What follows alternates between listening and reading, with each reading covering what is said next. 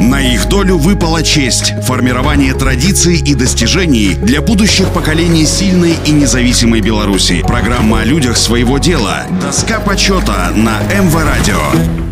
Всем доброго дня, у микрофона Василий Данилов. Михаил Михайлович Гармоза родился 19 августа 1917 года в деревне Чапля Новоселковского сельсовета Дзержинского района в семье крестьянина-бедняка. В 1933 он заканчивает 4 класса и на следующий год поступает на курсы трактористов, а затем направляется на работу в Дзержинскую МТС. 10 октября 1938 года он был призван в ряды Красной Армии. Служил Михаил Михайлович в Ленинградском военном округе в корпусной артиллерии наводчиком орудия. Полк, в котором служил Формоза охранял северо-западные границы СССР. Во время Советско-финляндской войны 1939-40-х годов самым трудным участком фронта был Карельский перешеек, где проходила сильно укрепленная линия Маннергейма, сооруженная французскими и немецкими инженерами по последнему слову военно-строительной техники. Метод штурма укрепления линии Маннергейма был разработан советскими командирами в ходе подготовки к наступлению. В числе других артиллеристов в этой операции принимал участие наводчик 203 миллиметрового орудия Михаил Гармоза. Тяжелое орудие подвезли на расстояние 400 метров от линии фронта, Гармоза пишет в своих воспоминаниях. Огневую точку пришлось оборудовать под неприятельским обстрелом в глубоком снегу и морозном грунте. Но эти трудности были преодолены ночью. Тяжелое орудие было установлено на огневой позиции. За ночь подпилили все деревья перед орудием так, что они еле стояли. Вымерили расстояние, определили прицел. 21 апреля 1940 года за инициативу, находчивость и мужество в бою, обеспечивших успех наступления советских войск, наводчику орудия орудия Михаилу Михайловичу Гармозе было присвоено звание Героя Советского Союза.